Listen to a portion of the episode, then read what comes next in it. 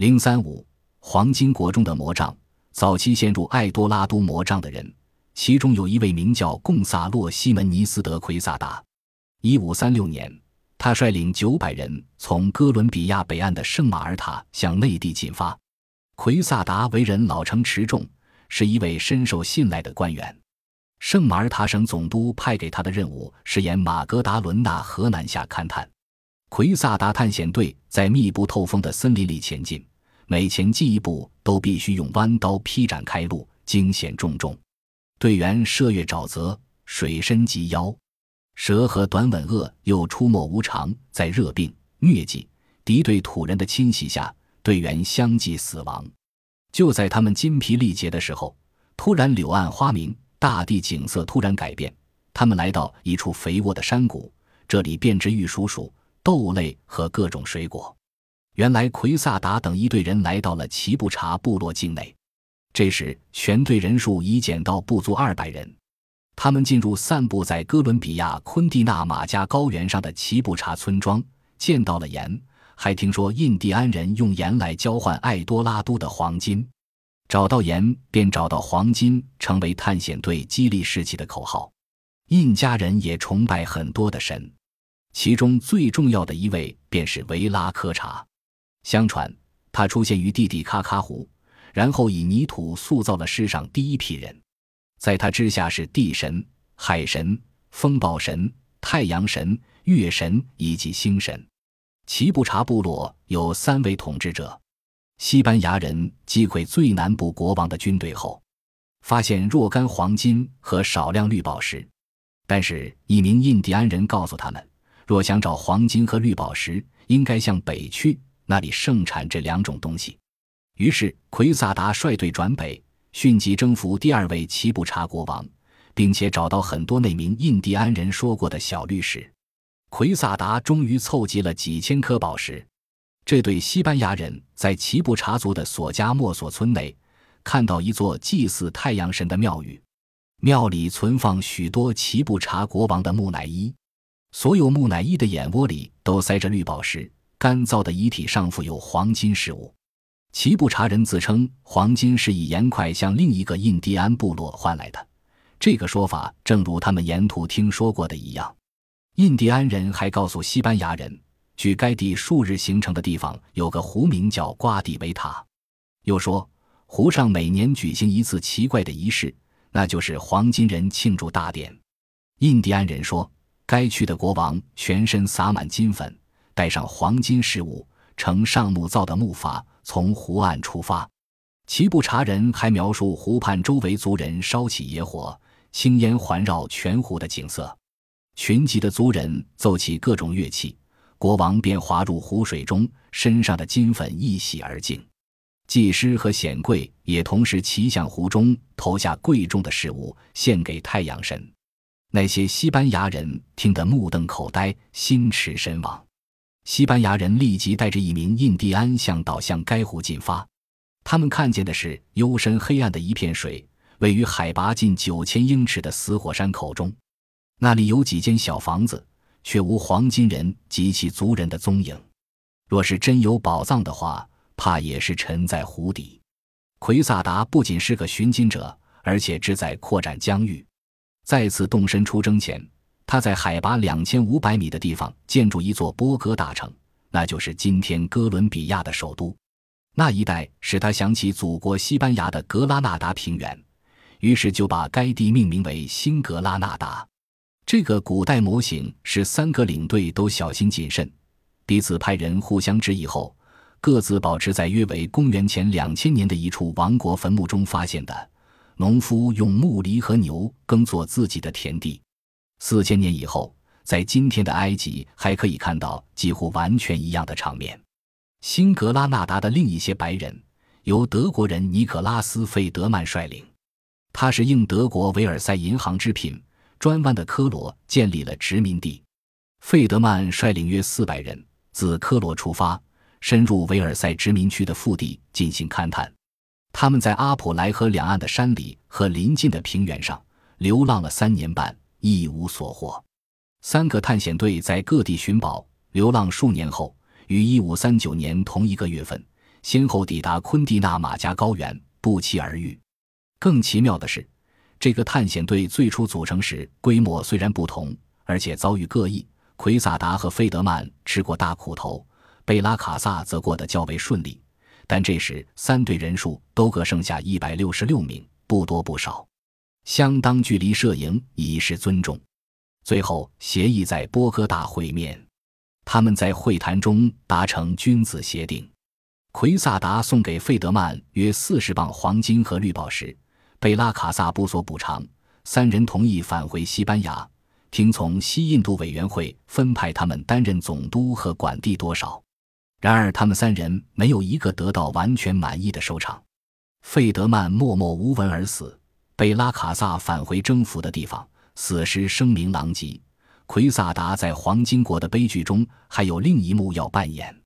两年后，即一五四一年，由菲利冯胡顿率领另一个德国探险队从科罗出发。后来抵达一个不大不小的城市马卡托，在那里获悉附近的奥马瓜部落甚为富庶。胡顿进入他们的领土，对方箭如雨下，胡顿被阻，停止了前进。他虽铩羽而回，心中却充满乐观。他凭在该的见到的一些景象、富庶的城镇、华丽的房屋，自信找到了黄金国。人算不如天算。那次竟成为他最后一次探险。查理五世曾把拉维拉贾与库马纳之间的全部委内瑞拉领地赠予维尔赛银行。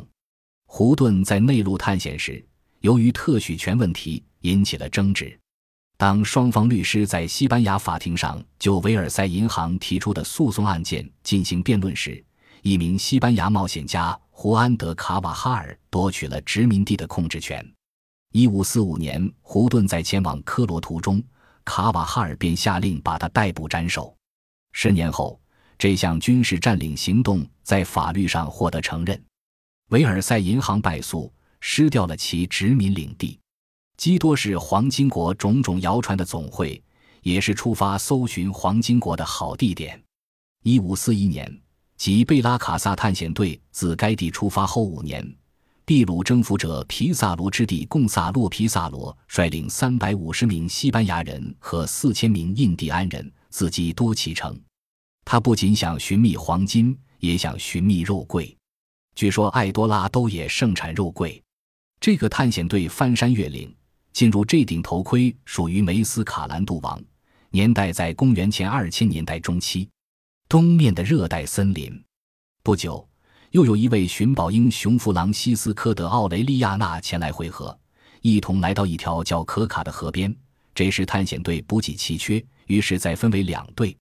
奥雷利亚纳率领的一队乘两艘独木舟和一艘改造出来的双桅帆船顺流而下，贡萨洛则在河岸设营等候他归来。其后数星期内，贡萨洛的队员曾分批打猎和寻找野果，但未能缓解探险队的疾苦。暖雨下个不停，在饥饿与热病侵袭下，队员相继死亡。贡萨洛最后返回基多，队员之中有四分之三不是饿死就是病死。另一方面，奥雷利亚奈顺流驶至一条更大的河，又循河直抵大西洋。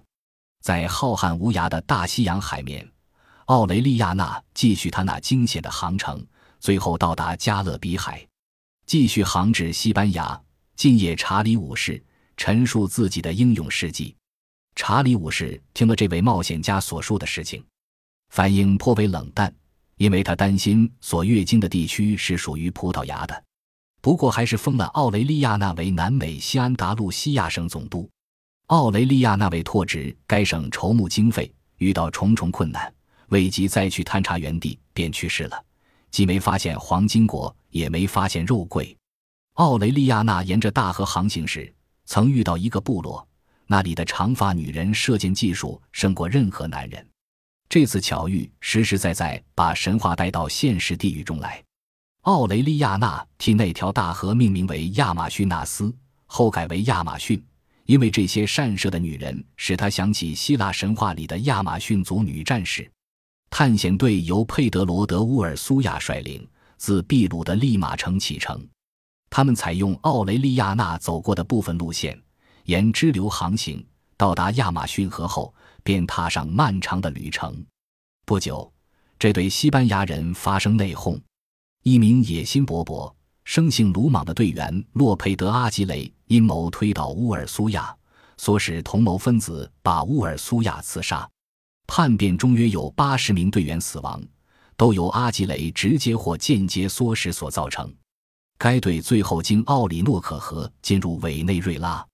我们暂且放下这支探险队不表，在哥伦比亚搜寻黄金国的前辈奎萨达仍念念不忘那个他以为必有珍宝深藏水底的湖。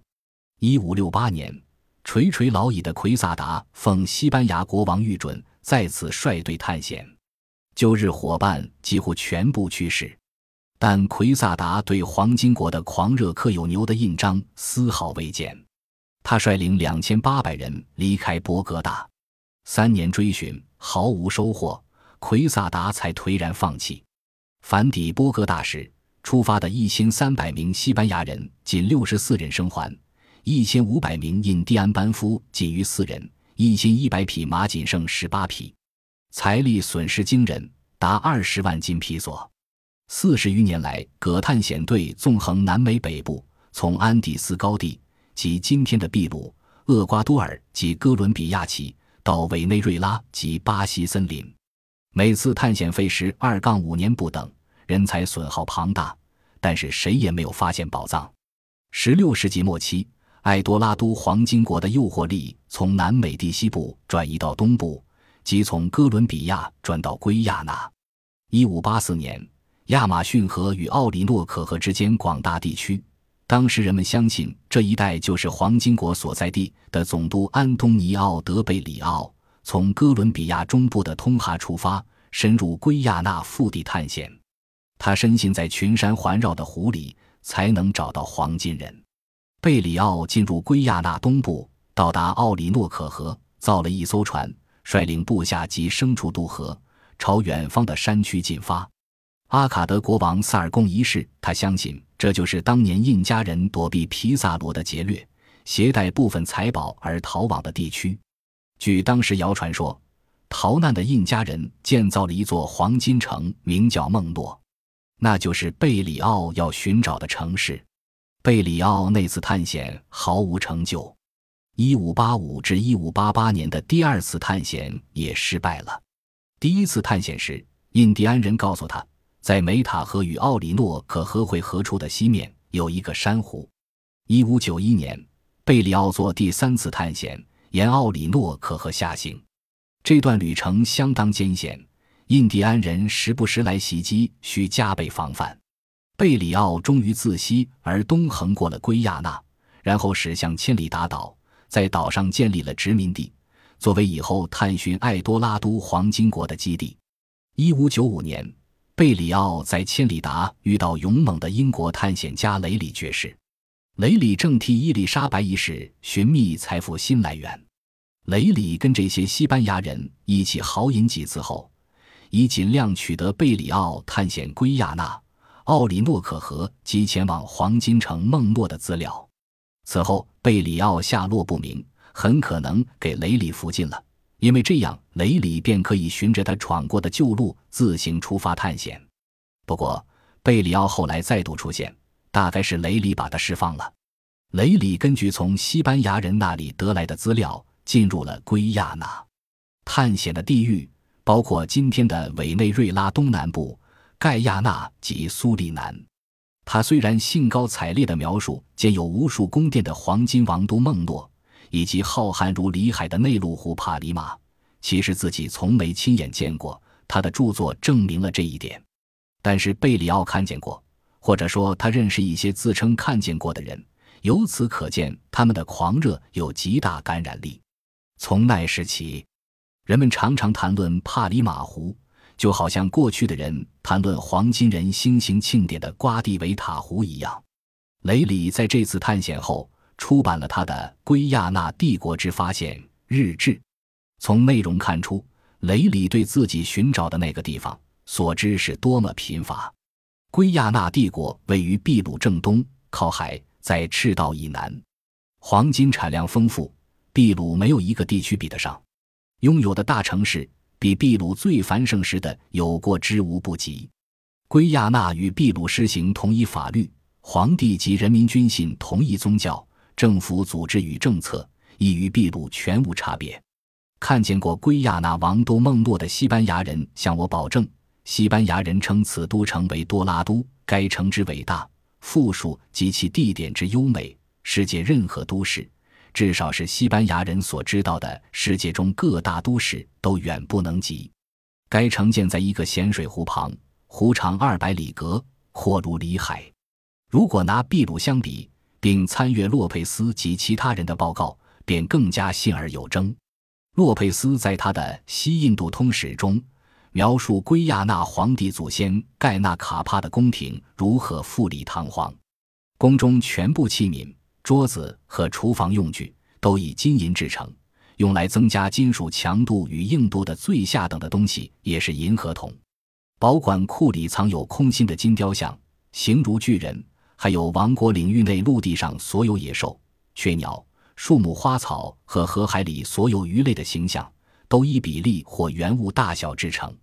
它还拥有许多用绳捆好的、用皮包装好的、用箱承载的和一盆盆的金银，一堆看似木柴的小金棒，标明送出去烧掉。一六零三年，伊丽莎白一世逝世，詹姆斯一世继位，雷里被人诬告犯叛逆罪，定罪后判处了死刑，执行期则延缓。从一六零三年至一六一六年间，他一直囚禁于伦敦塔内。雷里其后获得释放，但没有赦罪。他奉命率领第二个探险队再去寻觅黄金国。这次他自称找到了金矿，但是实际上已如过去所有探险工作那样毫无成就。雷里返回英国后，执行延缓的死刑，于一六一八年斩首服刑。